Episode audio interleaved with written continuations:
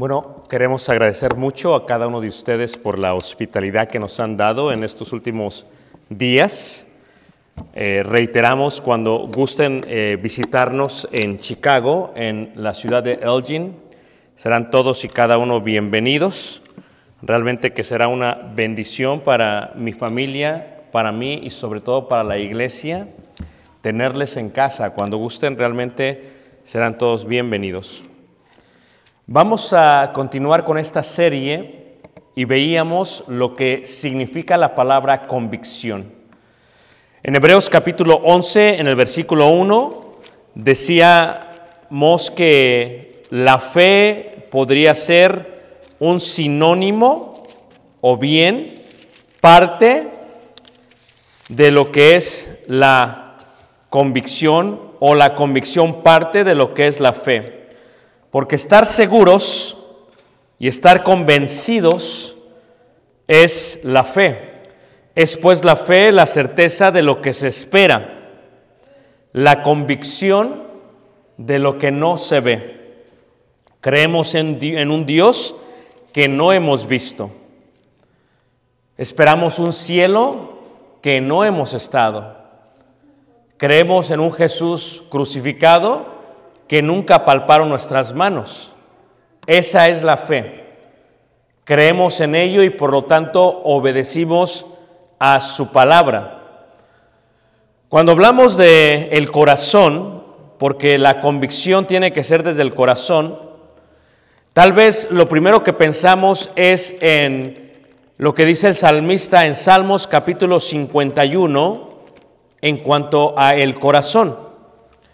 En Salmos capítulo 51 se hace mención de lo que es el corazón, pero tal vez tenemos que explicarlo un poco más para que lo entendamos. ¿Qué es el corazón? Es algo muy complejo, decíamos nosotros. Cuando hablamos de la creación, hablamos de que donde no hay nada, Dios crea y existe algo.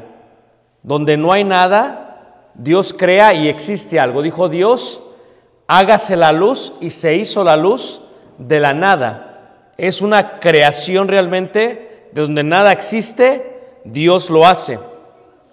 Esa es la palabra en hebreo eh, bará. Pero vará es distinto a la palabra formar. Porque cuando uno forma algo, lo forma de algo que ya ha sido o que ya está creado. Por ejemplo, el cuerpo humano fue formado del polvo de la tierra que había sido creada. Dios tomó de la tierra y de la tierra misma hizo el cuerpo. Por eso entiendes que la mayoría de los mejores cosméticos que hay en el mundo son cosméticos que vienen del producto de la tierra, minerales. ¿Entiendes por qué una mujer como Cleopatra viajaba constantemente al mar muerto para obtener minerales y hacer cremas? Y por lo cual le pidió eh, a su amado, el gobernador del, em- del imperio, que le cediese esa región y se la regalase, porque realmente las mejores cremas se encuentran en el mar muerto. Así que formar es de algo que está creado, entonces se forma. Dios formó el cuerpo y Dios formó la parte del corazón. Pero la parte del corazón formada, cuando una persona muere, el corazón que bombea y aún el cerebro mismo, los dos se quedan ahí. ¿Qué es lo que estaba dentro de él? Lo que movía el cuerpo físico, aquello que contenía las emociones y los sentimientos. Porque estamos de acuerdo que cuando una persona muere, no pueden borrarse sus sentimientos, ni sus emociones, ni su capacidad de pensar, ni de reflexionar, ni de asimilar. Por eso Dios dice que creó al hombre a imagen y semejanza de él, lo creó en la parte espiritual. Esa es la creación de Dios, la parte espiritual. Luego, de lo creado, forma del polvo de la tierra aquello donde coloca aquello que él creó. Esa es la diferencia entre una, una y otra. La Biblia luego habla de buscad y hallaréis con un corazón que dispuesto. Y la pregunta sería, ¿es posible esto? ¿Es posible hallar a Dios con un corazón dispuesto? Sí. Veíamos en la lección de ayer que una persona debe primero quitar la grosura de su corazón, la grosura del orgullo, la grosura de la necedad, la grosura de la ambición, la grosura de la terquedad. Cuando uno quita todo eso del corazón, entonces el corazón está dispuesto para hallar a Dios. Primero tenemos que hacer eso. Pero ¿qué cuando ya un corazón está totalmente, totalmente dispuesto?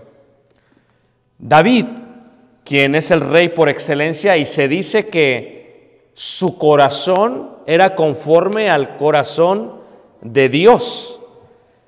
Esta fotografía que pueden ver es el desierto de Judea y se encuentra en el oasis de Engedi. En el desierto de Judea hay dos oasis.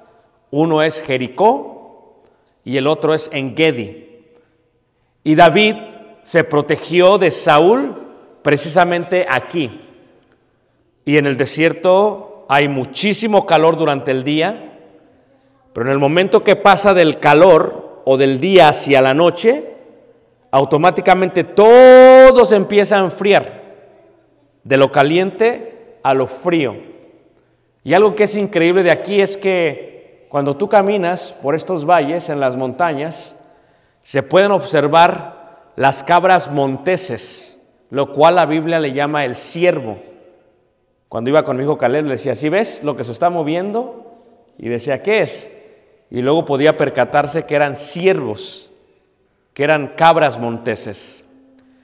Y del oasis sale agua y fluye a través de abajo y cuando fluye se va por un pequeño arroyo y entonces desde arriba de las montañas bajan los ciervos y van hacia hacia el río o hacia el arroyo a tomar.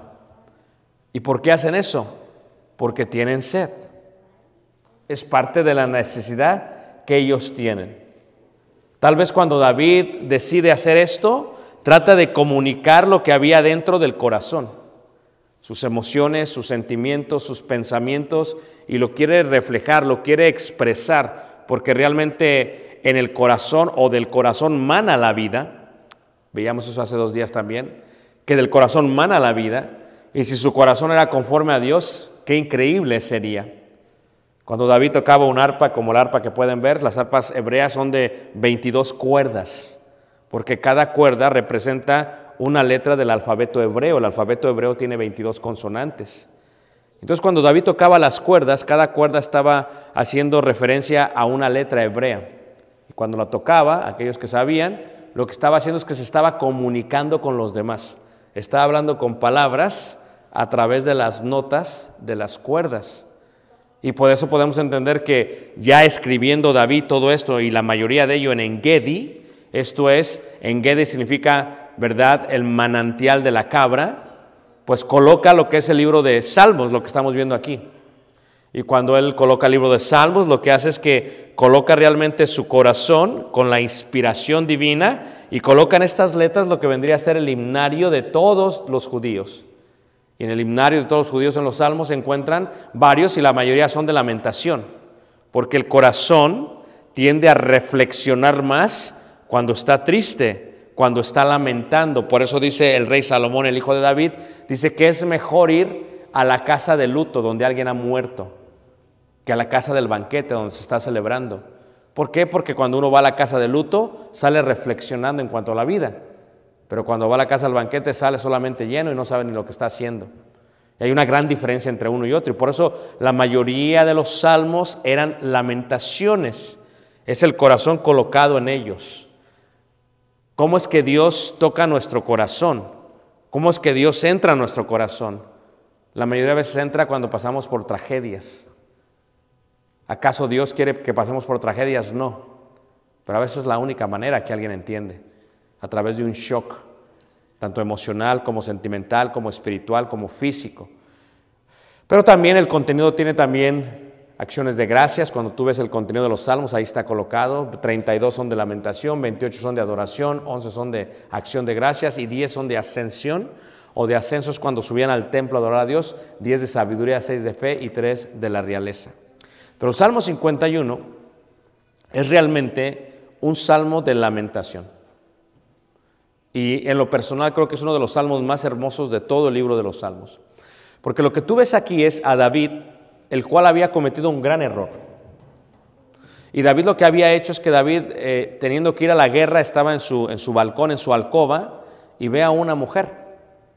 Dice la escritura que estaba esta mujer eh, purificándose ritualmente hablando, y que la codicia y luego le manda a llamar, la toma por mujer y al tomarla por mujer, la mujer queda embarazada. Y cuando la mujer queda embarazada, dice la escritura que lo que pretende hacer David es encubrir lo que había ocurrido.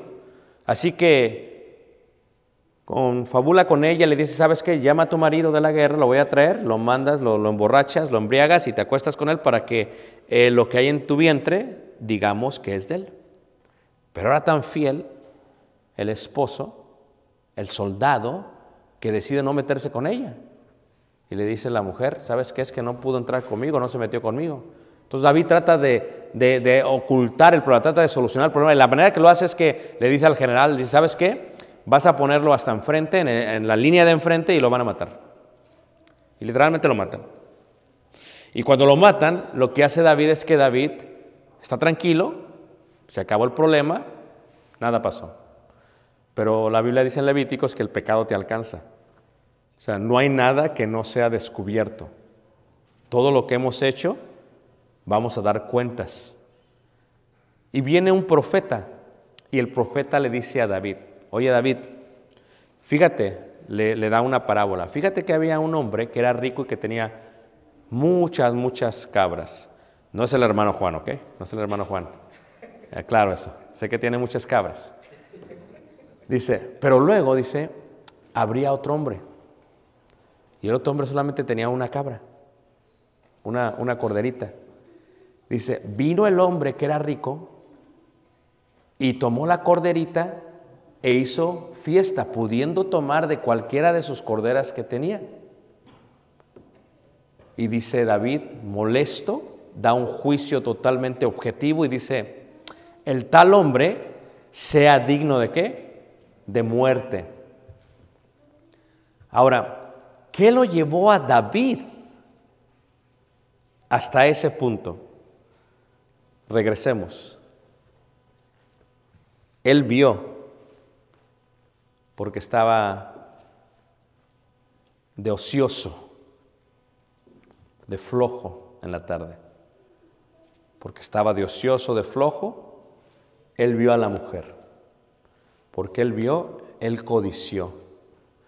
¿De dónde salen los adulterios? Dice la escritura, del corazón. Sobre toda cosa guardada, guarda tu corazón porque de ahí mana la vida. Pero él vio.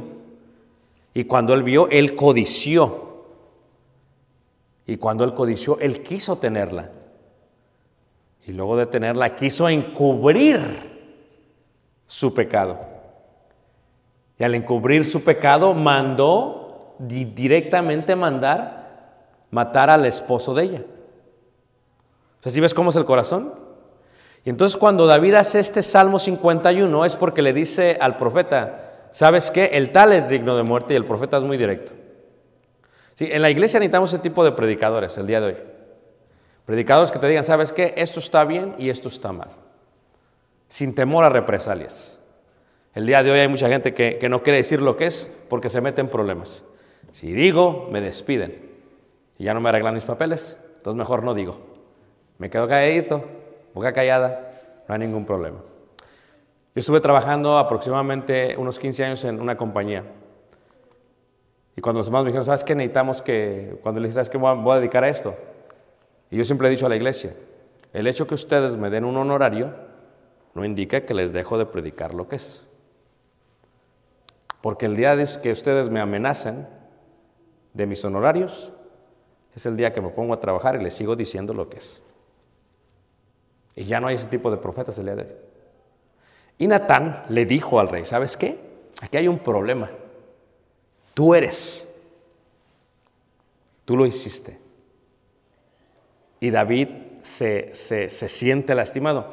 Pero el problema no solamente era que eh, la muerte de, de- de- este eh, no solamente la muerte de él, no solamente era eh, que había estado embarazada ella, el problema es que la gente, los reyes de otras naciones, porque eso es lo que le dice, hiciste por tu acción blasfemar a las- los reyes de las otras naciones. Esto es, los reyes de las otras naciones dijeron, si tú eres rey de Israel y tu Dios es Jehová, y esto es lo que haces, nosotros no queremos tener nada que ver con tu Dios.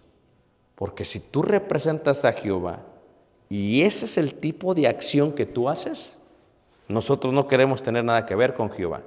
Y eso es lo que fue romper el tercer mandamiento de los diez mandamientos del Antiguo Testamento, que son, el tercero es, no tomarás el nombre de Dios, ¿qué? En vano. Y entonces, pero le dice el profeta, pero ¿sabes qué? Por tu pecado alguien tiene que morir.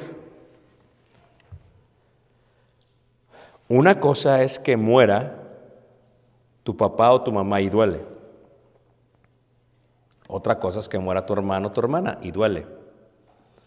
Otra cosa es que muera tu cónyuge y duele. Pero todos aquellos que hemos perdido un hijo, sabemos que no hay nada que se compara a la pérdida de un hijo. No hay nada. Porque sientes como si el diablo tuviese una garra de oso de león y te sacase toda tu parte interna y lo arrancase de tu corazón. Y no dejas de llorar. Y no dejas de sufrir. Y entras a un proceso de duelo increíble. Se siente feo perder un hijo o perder una hija. Cuando tiene días de nacida, cuando tú la has bañado, cuando tú la has peinado, cuando tú la has cuidado. Y David entendería ese sentimiento porque su hijo iba a morir. Se enfermó primero y después murió. Y durante este proceso de enfermedad, David está batallando con su corazón. Y escribe este salmo, Salmo 51, porque cuando uno está triste es cuando uno realmente, eh, vamos a decirlo, sientes un poco más la mano de Dios, pero también cuando uno es humillado, siente uno más lo que Dios quiere que entendamos en la vida. Y el Salmo 51 dice, ten piedad de mí, oh Dios, conforme a tu misericordia, conforme a la multitud de tus piedades, borra mis rebeliones, lávame más y más de mi maldad y límpiame de mi pecado. Porque yo reconozco mis rebeliones y mi pecado está siempre delante de mí, contra ti, contra ti solo he pecado. Y he hecho lo malo delante de tus ojos para que sean, seas reconocido justo en tu palabra y tenido por puro en tu juicio. He aquí, en maldad he sido formado y en pecado me concibió mi madre. He aquí, tú amas la verdad en lo íntimo y en lo secreto, me has hecho comprender sabiduría. Purifícame con hisopo. Tú sabes que el hisopo es una hierba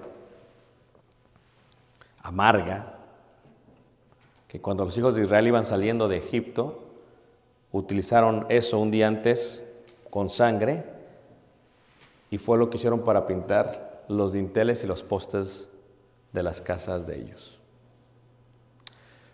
Cuando haces una investigación profunda de la cruz de Jesús, te das cuenta que la cruz no era muy alta, porque lo que utilizaron los soldados para darle de beber vinagre fue una rama de hisopo. Ahora, todos aquellos que alguna vez se han enfermado del estómago, sufre uno mucho con el estómago. Pero lo que utilizan es hisopo para purificar. Te purgan, es una, te purgan increíblemente, es una purgación increíble. Y dice la escritura ahí, purifícame con hisopo. O sea, David está pidiendo, ¿sabes qué? Lo que mi corazón hizo estuvo mal. Es más, quiero que me vuelvas a hacer otra vez como una nueva persona. Purifícame, dice con hisopo, y seré limpio. Lávame y seré más blanco que la nieve hazme oír gozo y alegría, y se recrearán los huesos que has abatido. Esconde tu rostro de mis pecados y borra todas ¿qué? mis rebeliones. Y aquí es donde utiliza esta parte del versículo, el versículo 10, 9 y 10. El versículo 10 dice, crea. ¿Por qué? ¿Por qué dice él vará en hebreo? Vará la beb. Dice, crea porque no dice él reconstruye, aquellos hermanos que trabajan en construcción saben esto bien. Cuando yo he hablado con ellos, me dicen, ¿sabes qué? Vamos a tener que tumbar todo, dice. ¿Pero por qué? Si, se ve bien. Dice, no, es que no, es mejor tumbar todo. No solamente va a salir más barato, pero va a quedar bien. Porque si lo edificas sobre lo que ya está hecho, no va a quedar bien. Tenemos que quitar todo y volverlo a hacer. ¿Por qué no restaurar? ¿Por qué no reconstruir? Porque cuando el corazón del hombre ha pecado, lo mejor a hacer con esa persona es crear en ellos un nuevo corazón. David no pide una restauración, no pide una, reconstrucción, dice, para, crea en mí, oh Dios, un corazón limpio. Cuando un corazón tiene veneno, tiene aborrecimiento, tienes celos, tienes envidia, tienes orgullo y sobre todo tienes pecado, ni el hisopo pudiese purificar totalmente el corazón. Lo que puede hacer es crear un nuevo corazón. Y es lo que dice David. Crea en mí, oh Dios, un corazón limpio y renueva un espíritu recto dentro de mí. No me eches de delante de ti y no quites de mí tu Santo Espíritu, dice vuélveme el gozo de tu qué? De tu salvación. Pero luego viene la pregunta, ¿verdad? Si crear es o no. ¿Y por qué un corazón? Porque la palabra corazón significa es aquel ser interior, el lugar donde moran las emociones, donde moran los pensamientos y donde la voluntad se forma. O sea que para yo tomar la decisión de venir aquí a Matir, para tomar esa decisión y, este, y tener esa voluntad, tuvo que trabajar mi corazón para estar yo aquí. Dice el Señor Jesús claramente, porque donde está vuestro tesoro, ahí también estará vuestro qué? Vuestro corazón. ¿De qué te sirve estar casado? Imagínate, tú estás casado con tu mujer o con tu esposo y están en la misma cama, pero su corazón está en otro lugar. Dirías tú, pues ¿para qué te quiero? No, pues aquí estoy, ¿qué más quieres? No, lo que yo quiero es tu corazón. ¿De qué te serviría tú como padre o madre reunir a todos tus hijos en la mesa de tu casa y tenerlos para una cena? Pero no quieren estar ahí. Están en el teléfono y te ven y dicen en su mente y en su corazón, ¿cómo quisiera largarme de esta casa y no estar aquí en tu presencia? ¿No quiere un padre tener a sus hijos en derredor porque ellos quieren estar ahí? ¿Acaso no quiere Dios lo mismo de parte de nosotros? En el corazón está las partes de las emociones, las partes de los pensamientos y la parte de la voluntad. Y si mis emociones y si mis sentimientos y si mis pensamientos están en el corazón, ¿qué sucedería si Dios plantase en mi corazón su palabra de tal manera que todas mis emociones y todos mis sentimientos y todos mis pensamientos y toda mi voluntad se alinease con Él? Porque David dice, no es que el corazón que tengo, Señor, no estaba alineado contigo. Fallé, dice. Si tú dejas este mismo corazón, voy a volver a fallar. Dice, no, Señor, dice, hazme otro nuevo. Este no me está sirviendo. Pero si bombea sangre, no, no es que tú no entiendes. Yo quiero un nuevo, un nuevo corazón. Un corazón de donde no salgan las fornicaciones, un corazón donde no salgan los adulterios, los malos pensamientos. Yo quiero, yo quiero otro corazón. Pero para que uno pueda tener ese tipo de corazón, uno tiene que aprender a humillarse. Y no es fácil, hermano. Yo he conocido mucha gente, hermanos. He estado en muchos países. ¿ah? Y la gente más pobre, más humilde, entre comillas, porque es fachada solamente, puede ser la gente más soberbia del mundo. Y la gente más rica y más poderosa puede ser la gente más humilde. El corazón y la voluntad es algo que nosotros no podemos mover. En la película de eh, El reino del cielo de Orlando Bloom, cuando Orlando Bloom se es una película histórica, se presenta ante el rey que tenía lepra y empiezan a jugar ajedrez. Y el rey le dice a Orlando Bloom, le dice a este knight, a este caballero, a este caballero de los cruzados, le dice, ¿sabes qué? Nadie puede mover tu alma. El rey puede mover todo, dice, pero el rey nunca podrá mover tu alma. El rey nunca podrá mover tu corazón como aquella niña que estaba corriendo y corriendo, saltaba de un lado para otro y la mamá no la podía controlar. Finalmente todos los hermanos volteaban, ¿qué estás? Ya, haz algo mujer, ¿qué está pasando? Finalmente, ¿qué hace la mujer? Empieza a corretearlo, agarra al niño y en la banca lo sienta. Te vas a sentar aquí porque de aquí eres y quién sabe qué. Y el niño, pues hay niños que son desafiantes. La ve a los ojos a la mamá y le dice, aunque por fuera esté sentado, por dentro sigo de pie. Porque el corazón no se puede cambiar, solamente lo puede mover la persona. Y si el corazón es así, la pregunta sería, ¿por qué hay veces el corazón y la mente se colocan como si fuese lo mismo? Decíamos hace dos días. Porque para el hebreo es lo mismo. Porque ¿dónde están tus pensamientos si no acá arriba? ¿Dónde están tus sentimientos si no acá arriba? ¿Dónde están tus emociones si no acá arriba? O sea, uno dice el corazón porque como que se confunde. El hebreo dice, no, es lo mismo. ¿Dónde están tus pensamientos, están tus sentimientos. ¿Y qué es lo que mueven tus emociones? Cómo se forma una emoción en un sentimiento y luego en un pensamiento y luego en un designio y luego en una acción. Hay una relación intrínseca entre una y otra. Cuando el corazón dice algo, hermanos, a veces no importa lo que diga la mente. No importa lo que diga la mente. David dice, ¿sabes qué, Señor? Si tú me dejas este corazón, voy a volver a fallar. Por lo tanto, crea en mí un nuevo corazón, un corazón limpio, porque si me dejas el mismo corazón, voy a volver a qué? A fallar. Como si le dijera, ¿sabes qué? El dolor tiene que ver con un razonamiento. Como si hubiese una conexión entre uno y otro. Como si el corazón estuviese plasmado entre el cerebro y el otro mismo. Como si no hubiese nada que pudiese ser. El corazón de David, hermanos, estaba totalmente dolido. Y por eso a veces me dice la gente, eh, hermano, ¿le ves esperanza a mi familiar? Le digo, es que yo no sé.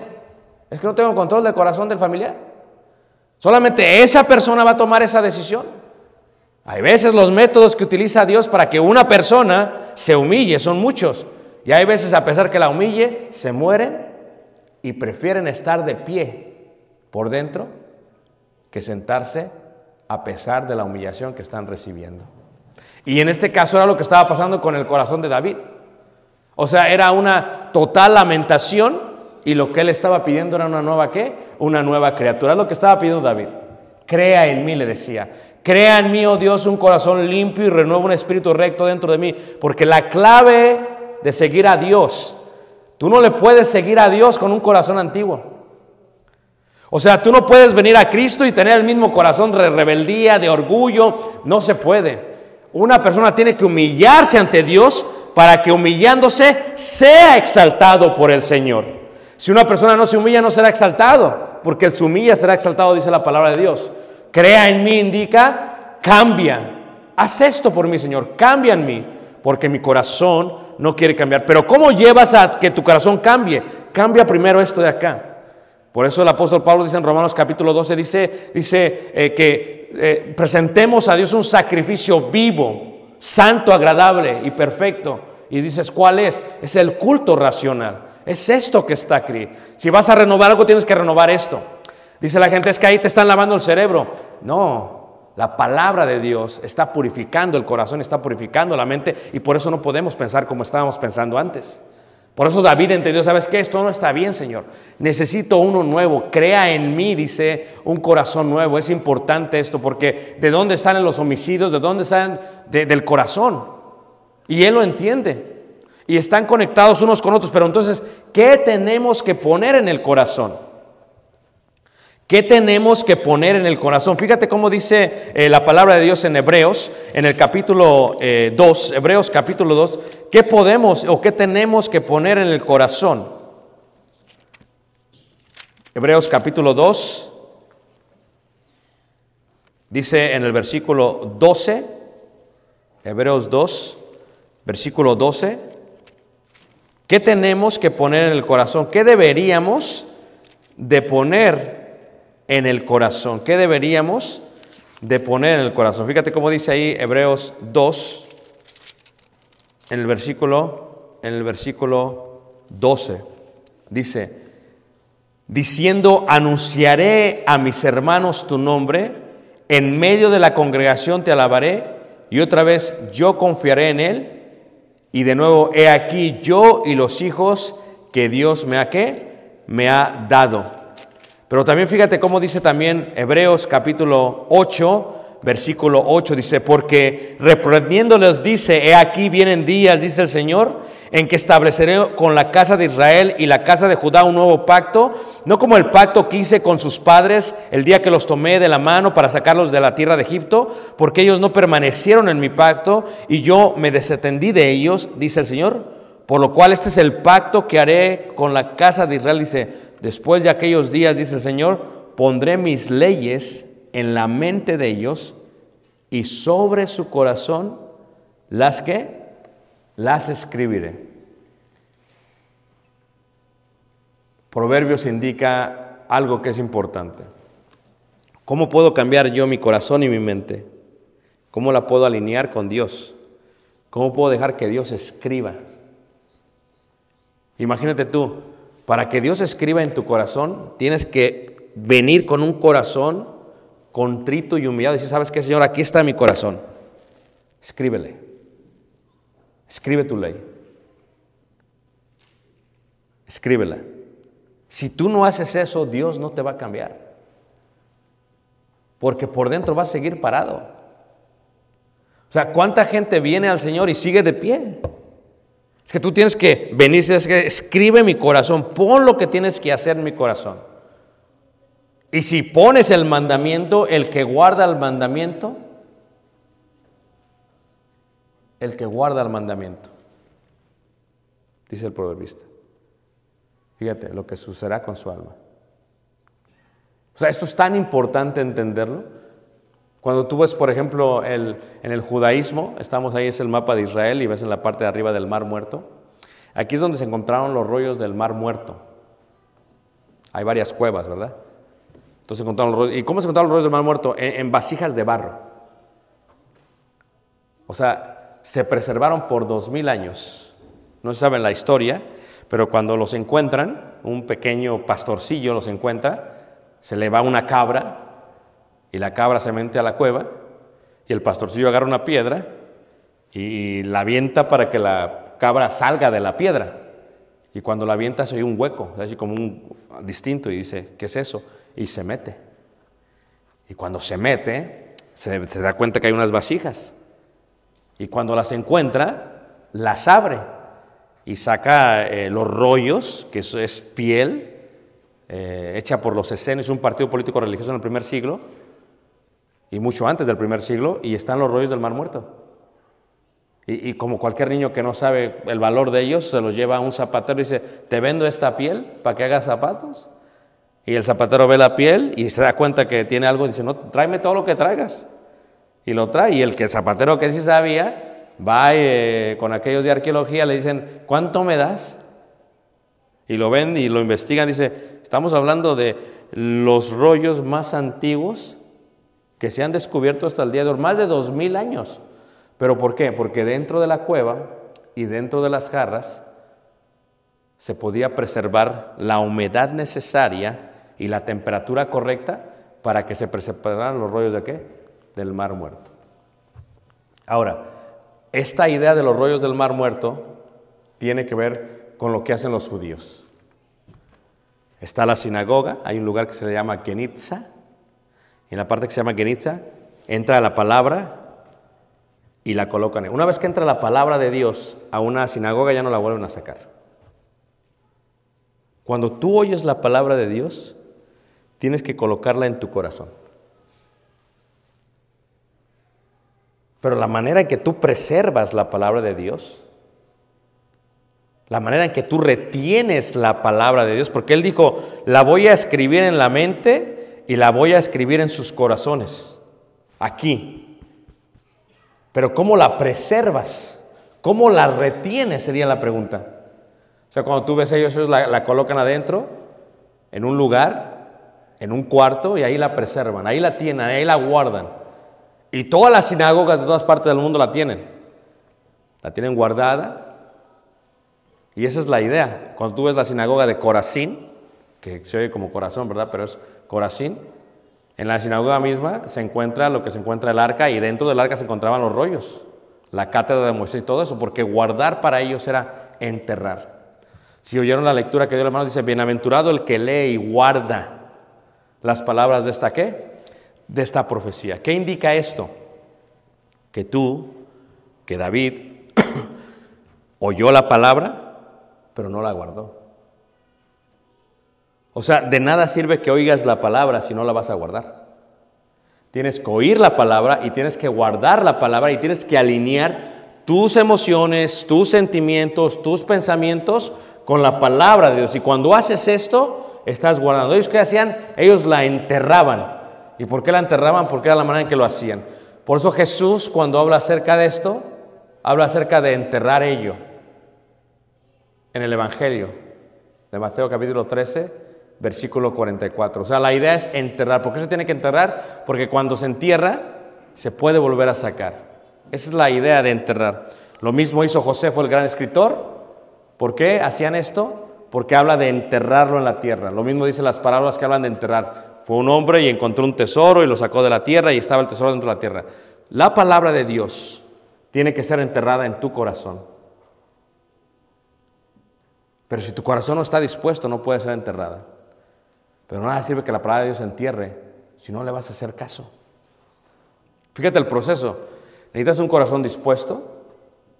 Y cuando se lo das a Dios, Dios ahora viene y va a, a- a poner en tu mente sus leyes y a escribir en tu corazón sus leyes. Pero de nada sirve que lo recibas si no vas a hacer algo al respecto. Tienes que actuar, tienes que hacer lo que es correcto, tienes que obedecer a la palabra de Dios.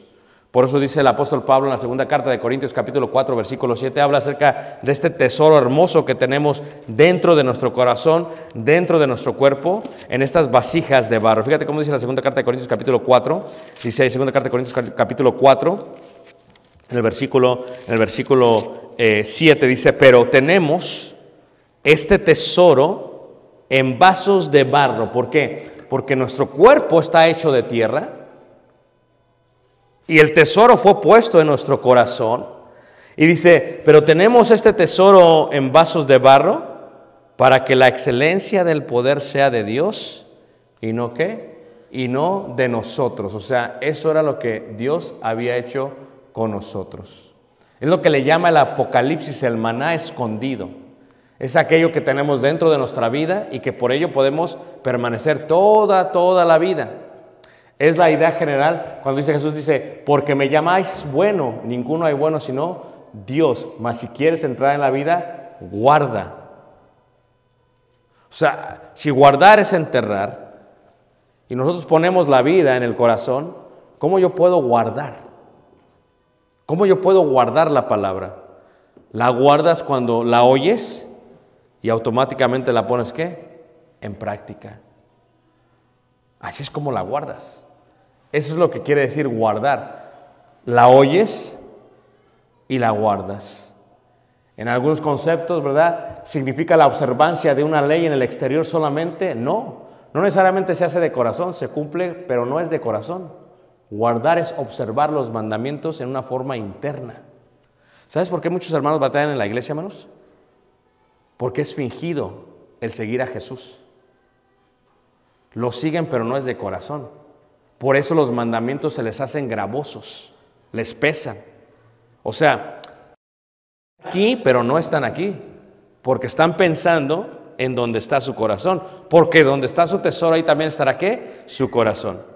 Pero la idea de guardar y la idea de esta palabra que se utiliza es que observarla desde el corazón. Ningún cristiano, ninguna persona que cree que está convencido en la palabra porque fue enterrada en él y la obedece desde la forma interna, nunca se le va a hacer pesado el mandamiento del Señor. Porque no va a estar aquí por un beneficio personal, sino por la convicción que tiene en cuanto a lo que ha escuchado del Señor. Si vas a perder la vida, no importa, vas a seguir aquí. Porque no te da temor lo que viene. Porque tienes una convicción totalmente increíble. Porque está totalmente segura de lo que ha, de acontecer. Cuando vemos el templo, por ejemplo, en los tiempos de Jerusalén, lo que estaba dentro del templo era muy, muy importante. Y por eso ellos lo guardaban. La gente iba y la gente adoraba y la gente llegaba a dar su corazón de una manera completa. ¿Y por qué lo hacía? Porque amaban totalmente a Dios. Era la forma en que ellos lo hacían. Se regocijaban, hacían todo, pero la mayoría de ellos lo hacían, hermanos, y no lo hacían del corazón. De nada servía que estuviera el templo y que estuviera Dios si el corazón del ser humano no está convencido totalmente y no está guardando los mandamientos por Dios. Por eso dice la escritura, porque de labios me honran, pero su qué? Su corazón está qué muy lejos qué? De mí. Y la clave, hermanos, de estar en presencia de Dios es estar convencidos de todo corazón que Dios existe, que le hay y que está viéndonos todo el tiempo. Porque sin fe, dice, es imposible que agradar quién? Agradar a Dios. Y cuando alguien entraba a la presencia de Dios, entraba porque estaba totalmente seguro de que Dios estaba ahí. Cuando tú te reúnes, te reúnes porque estás seguro de que donde hay dos o tres reuniones, ahí está quién? Jesús. No vienes para que te vean los hermanos. No vienes para que te vean las hermanas. No vienes aunque ellos no te saluden, así te saluden. Vienes porque tienes una convicción de que Dios está entre nosotros. ¿Y quién dejaría a Jesús solo? ¿O quién lo dejaría de alguna otra manera, hermanos? En una cita sin estar presente. Solo los que tienen convicción son los aquellos que llevarán esto a la práctica. Y la pregunta es, ¿cómo le hacían ellos para ir? Porque muchos iban y no creían. Veían y no veían. Oían y dice la escritura, no oían. Y luego dice la escritura que guardar en griego tiene dos palabras. Una de ellas es, significa la observancia de una ley del corazón interno y externo en obediencia.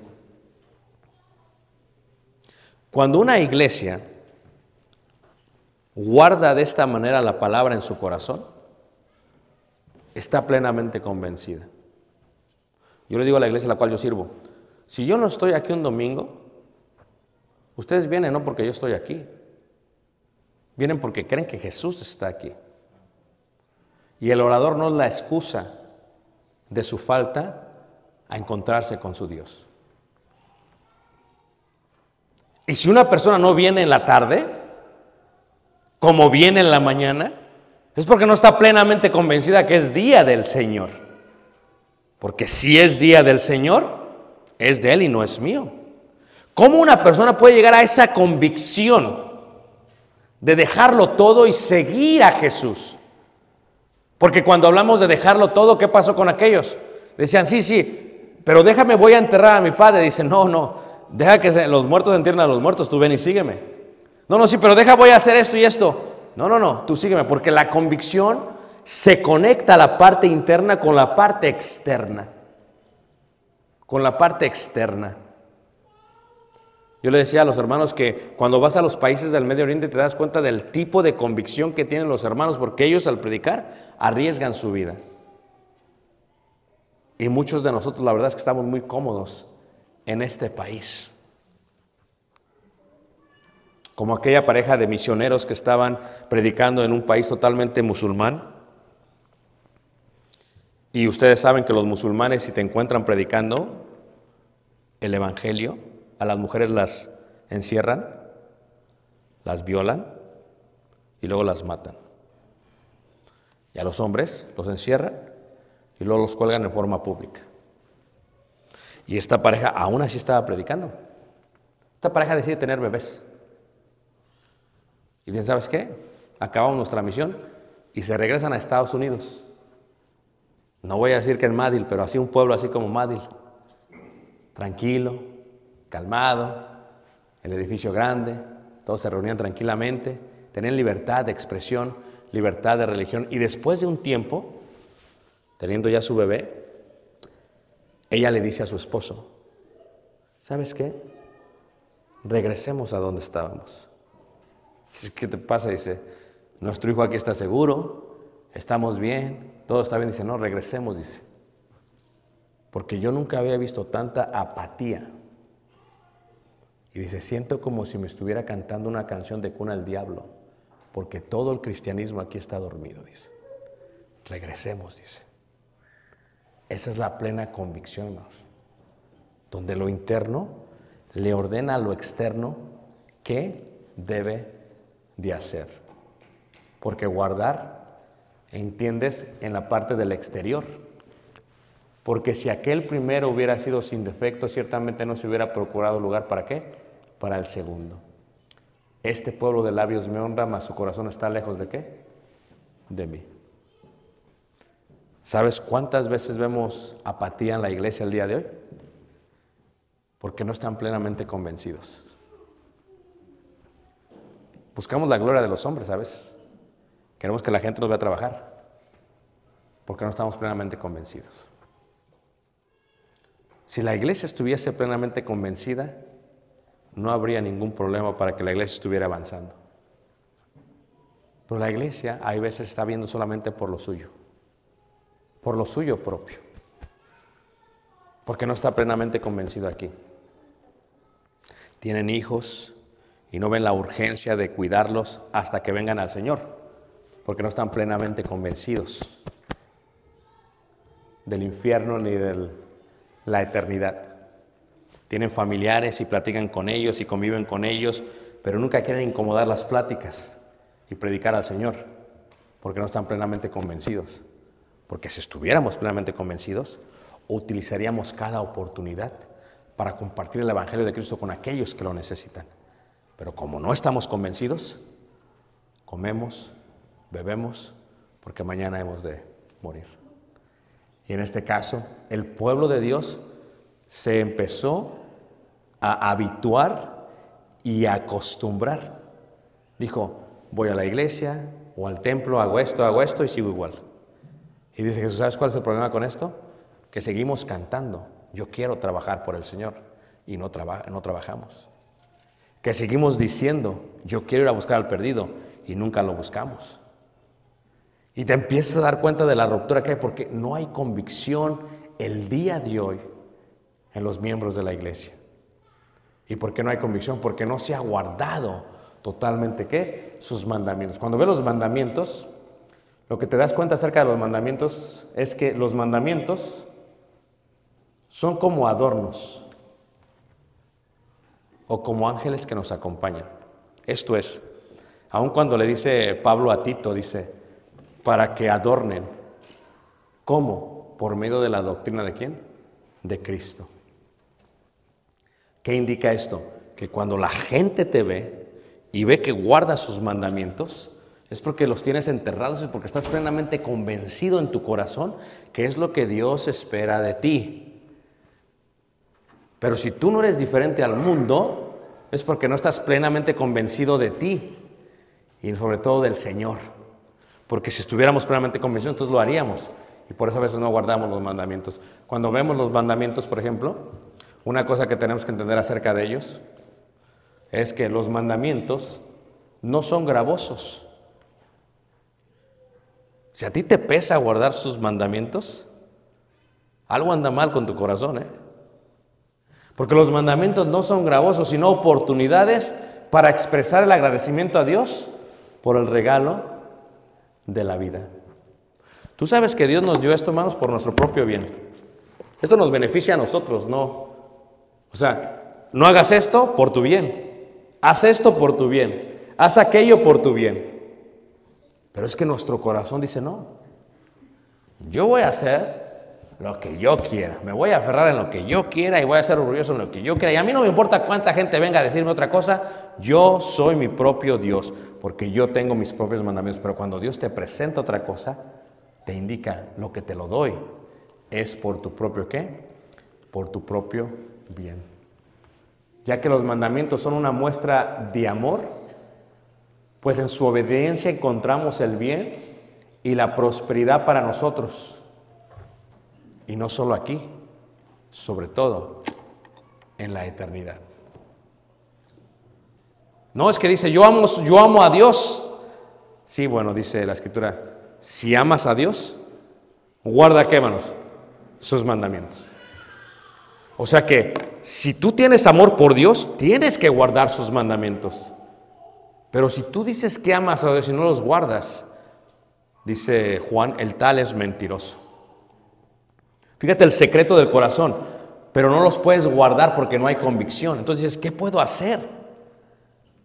Tal vez Dios necesite colocar en ti un nuevo corazón, crear en ti un nuevo corazón colocar un nuevo sistema operativo para que pueda funcionar de la manera que a Dios que, que le haga, porque es posible totalmente guardar sus mandamientos. A través de la escritura lo declara Dios claramente. Los mandamientos dicen claramente, ¿sabes qué? Tienes que hacer esto. Si es nacido de Dios, guarda sus mandamientos. Si me amas, guarda los mandamientos. Si crees en las promesas, guarda los mandamientos. O sea, constantemente habla de guardar. ¿Por qué tienes que guardar los mandamientos? Porque en los mandamientos se encuentra la vida eterna. Pero no se puede guardar si no se entierra. No se puede enterrar si no se abre. No se puede abrir si no se coloca. No se puede colocar si no hay disposición. Fíjate todo el proceso, hermanos, para llegar a esa convicción.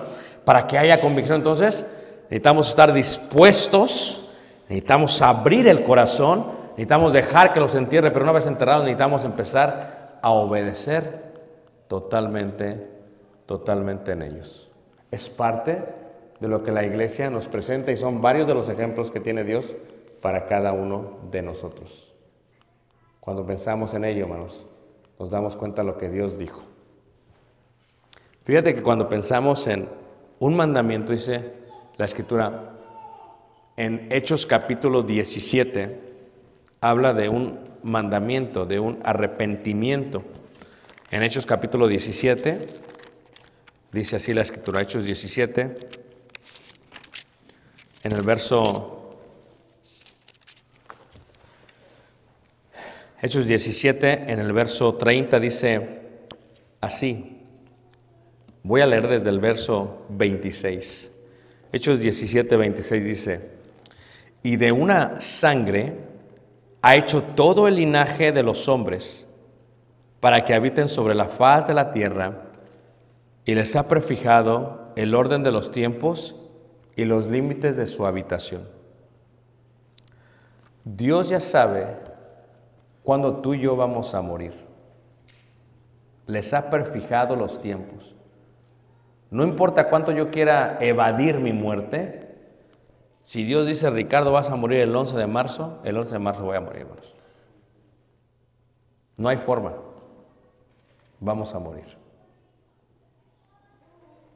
Si alguien ya vivió más de 70 años, gloria a Dios. Pero aún la Biblia dice que si ya llegaste a los 80, estás en overtime, ¿eh? Todos vamos a morir. Pero ¿qué pasa cuando muere una persona joven? Inesperadamente. También Dios ya había prefijado eso. Mi cuñada murió a los 35 años de cáncer.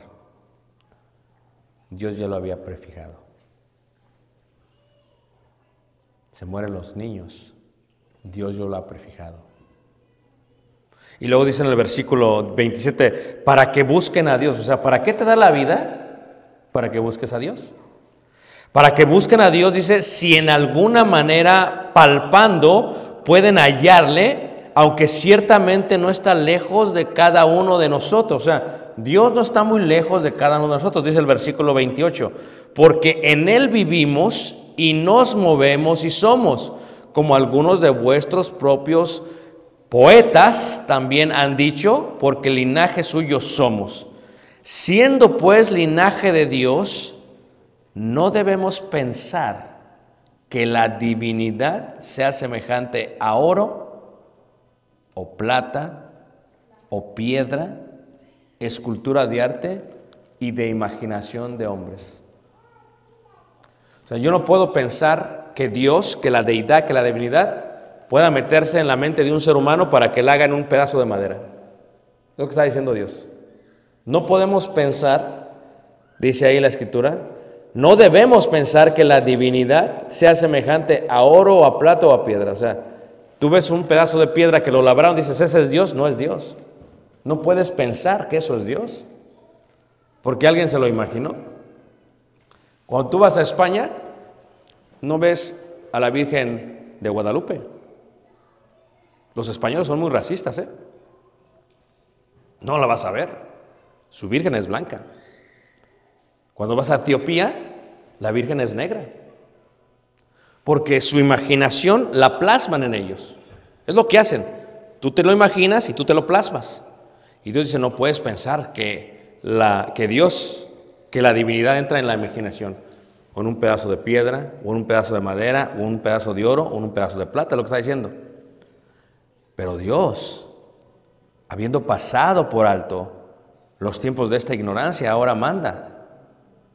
Es un mandamiento, manda a todos los hombres en todo lugar que se qué, que se arrepientan.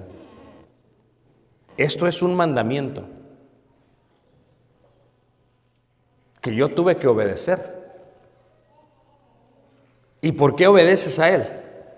Porque el Evangelio es la muerte, la sepultura y la resurrección a qué? A que una persona es enterrada. Porque la palabra bautizo es sumergida, inmersión en agua. Es enterrada y luego ha de salir para tener una vida qué? Nueva. Es el proceso del Evangelio. Es morir, ser sepultado y resucitar una vez más. Y la pregunta que tenemos para cada uno de ustedes es, ¿es difícil enterrar estos mandamientos? Sí, pero lo que uno tiene que hacer es que uno tiene que cumplir su palabra. Uno tiene que cumplir su palabra.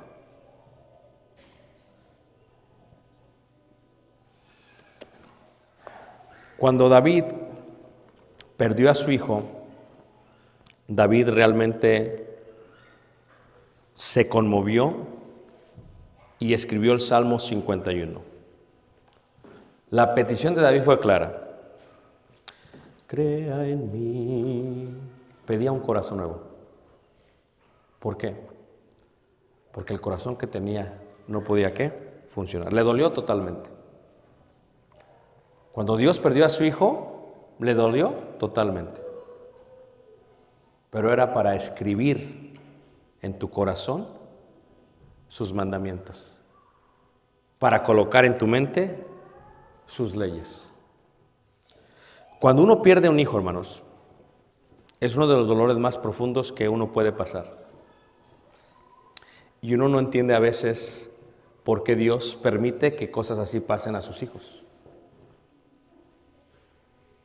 Y te preguntas, pero si yo he hecho todo bien, yo te he seguido, yo te he servido, tú me pediste, yo lo hice, ¿por qué? Porque eso no va a ausentar de nosotros el dolor, ni el sufrimiento. Porque después que pasa te das cuenta, como dice la Escritura, que todas las cosas que nos pasan son para nuestro bien. Sean buenas o sean malas, pero ¿para quiénes? Para aquellos que aman a Dios. Pero cuando uno pierde a un hijo, realmente es muchísimo, muchísimo dolor en el corazón. Pero esto que llega a suceder no quiere decir que no pueda Dios restaurarlo o restablecerlo o colocar algo nuevo. Y por eso David lloró y pidió un corazón nuevo. Pero la única manera que Dios le podía dar un corazón nuevo era que él estuviera dispuesto a quitar su corazón antiguo. Y esa es la petición de Jesús para ti esta noche. Quita tu corazón. Porque la única manera que uno puede recibir sus mandamientos y sus leyes es que Dios cree en nosotros un nuevo corazón. Pero si va a crear un nuevo corazón, tenemos que desechar el antiguo corazón. El corazón que peca, el corazón que tiene maldad, el corazón que hace las cosas incorrectas, el corazón que ama la mentira, el corazón que tiene envidia, que tiene celos, que aborrece. Tiene que quitarlo Dios para que venga este corazón. Y escucha algo, Dios no puede tomar esa decisión por ti. Aunque es el Todopoderoso, es una decisión que te deja a ti. ¿Y sabes por qué Dios no lo hace? Porque de qué serviría que Dios nos estuviera reunidos, pero no hubiese sido por nuestra propia elección. O lo cambio de otra manera. Piensa en tus hijos. ¿Qué serviría que fueran a verte a tu casa y estuvieran sentados en tu mesa, pero que fuese a la fuerza? Que fuese por manipulación y que no fuese opcional. ¿Qué pasaría si vieras a tu cónyuge al lado y estuviese ahí acostada o acostado contigo, pero fuese porque lo estás amenazando? Y que no se fuese porque está bajo amenaza, porque te tiene miedo, porque te tiene pavor. Cualquiera pues que ha entendido el amor entiende que el amor no busca lo suyo. Lo que Dios quiere es que estés caminando con Él porque quieres caminar con Él. Dios quiere que tengas comunión con Él porque quieres tener comunión con Él. Dios qui- Dios quiere que vivas en santidad porque quieres dejar la inmundicia. Dios quiere que entiendas que Él no es una piedra, una madera, un pedazo de barro, no. Que es un Dios invisible y que con lo visible te comprueba que Él existe. O sea, lo que Dios quiere es que tú por ti misma, por ti mismo digas, ¿sabes qué? Aquí estoy, Señor. Porque nunca te has puesto a pensar que Dios hubiese podido crear robots para que le adorasen. Y en su infinita sabiduría lo que decide hacer es que crea seres humanos que tienen su propio libre albedrío, su propia forma de pensar y que en su propia decisión deciden ellos de todo corazón buscarle, como dice Pablo, como si en verdad le pudieses hallar y no sabes que Dios está más cerca de ti de lo que crees, porque en Él somos, porque en Él vivimos y porque en Él nos movemos. Lo que Dios quiere es que tu corazón sea abierto para que Él entierre su ley en Él y estés convencido que Él te ama y que Él vendrá por ti en el día final. Pero las cosas no son a la fuerza. Y eso lo comprendemos como con los hijos. Cuando están chiquitos están en la casa porque dependen de ti. Pero una vez que crecen y son independientes, se van. Y se fueron. Por eso la decisión es de una persona que ya entiende. Dios quiere que una persona venga a Él porque entiende que quiere tener una relación con Él. Que en su pensamiento cognitivo diga, ¿sabes qué? Mi corazón quiere seguirte, pero mi mente está dispuesta a obedecerte. Y estoy dispuesto a que entierres en mí tus leyes para que yo haga tu voluntad, porque entiendo que son buenas para mi vida y son buenas para esta vida y para la eternidad. Hermanos, hermanas, no sé cuál sea o qué sea lo que está turbando tu corazón, pero ojalá no se esté turbando tu corazón. Los discípulos vieron tantos milagros por tres años y estando en el aposento alto dice Jesús, ¿crees en Dios? ¿Cree también en mí? En la casa de mi padre muchas moradas hay. Si así no lo fuera, yo los hubiera dicho. Yo voy pues a preparar morada para vosotros. Si me fuese, vendré otra vez y os tomaré a mí mismo, para que donde yo estuviese, vosotros también que estéis. Eso es convicción, hermano. Pero luego salió uno y dijo, no, no, no. Hasta no ver qué, no creer. Y el día de hoy hay muchos que esperan verle. Y déjame decirte algo, cuando venga Jesús le vamos a ver. Y vas a creer. ¿Sabes cuál es la diferencia? Que ya no habrá oportunidad de entregarle tu corazón. Porque el tiempo no será más. Y el tiempo sea que acabado. Así que nuestra invitación y la invitación de Dios es esta muy sencilla. Te ha dado vida para que le busques. No está muy lejos de ti, está muy cerca, porque en Él eres, en Él vives y en Él te mueves. Te preguntas, ¿cómo? Si crees que existe Dios, puedes. Si crees que Jesús es el Hijo de Dios, puedes. Si quieres obedecer al mandamiento de arrepentirte, puedes. Si quieres nacer de nuevo, puedes. Pero que sea de corazón. Que no sea para cumplirle a alguien o para que sea porque quieres entregar tu vida a Dios. Que sea porque el corazón te nace. Porque con la boca se confiesa, pero con el corazón se cree. Entonces tienes que creerlo acá para que lo confieses con la boca. Vamos a cantar un himno de invitación y te invitamos. Si estás entre nosotros, te queremos invitar. Hoy puedes ser parte del pueblo de Dios. Hoy puedes venir a ser parte de la iglesia. Si te está haciendo difícil el cristianismo, hoy puedes ponerte bien con Dios. Si el pecado te está observando, estorbando, tú posiblemente tengas que limpiar tu corazón. Hoy es día de salvación. Si oyeres hoy su voz, no endurezcáis vuestros qué? corazón. Vamos a ponernos de pie y vamos a cantar el himno de invitación que nos dirigirá nuestro hermano Mario. Pasa, hermano. Dios los bendiga.